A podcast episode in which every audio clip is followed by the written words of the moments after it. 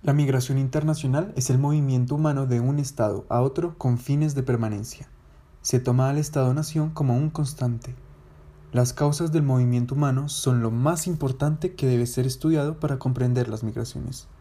Todo lo anterior es una definición clara y concisa de la realidad migratoria internacional. Estas ideas son soportadas por las teorías neoclásicas y estructuralistas sobre migración.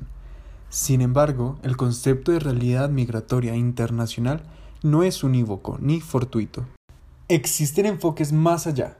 Es el caso de los enfoques críticos, que entienden a, abro comillas, migraciones internacionales como un concepto histórico, es decir, que no es inherente a los seres humanos, sino que ha sido construido especialmente con fines políticos y económicos a favor de los sustentadores del poder. Por eso, las teorías de movilidad humana que vimos en clase sí impactan la realidad migratoria internacional, porque el sentido de la frase misma se modifica dependiendo desde qué marco teórico la veamos. Para ejemplificar, tomemos el momento de los escapes en Stateless, en especial cuando la joven kurda es capturada y se dirige a Claire de la siguiente forma.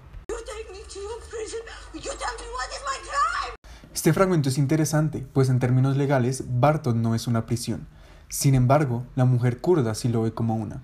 Después de todo, la están capturando como si fuera una criminal. En ese mismo sentido, vemos como Claire y los guardias se sienten legitimados para violentarla a ella y a las demás personas que llegan a Barton.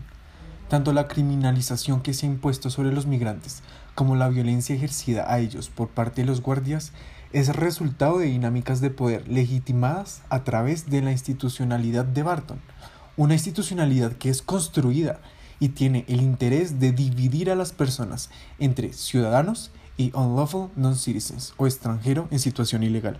Todos estamos inmersos en dinámicas de poder, pero en el Estado-Nación de Australia la mujer kurda no tiene los mismos derechos que Claire. Es así como los enfoques críticos que vimos en clase nos permiten entender que la realidad, abro comillas, migratoria internacional no es arbitraria, que los sustentadores del poder son precisamente aquellos que moldean las realidades a través de la producción y reproducción de sujetos usando sus instituciones, y al final del día excluyen a muchas personas de tratos igualitarios.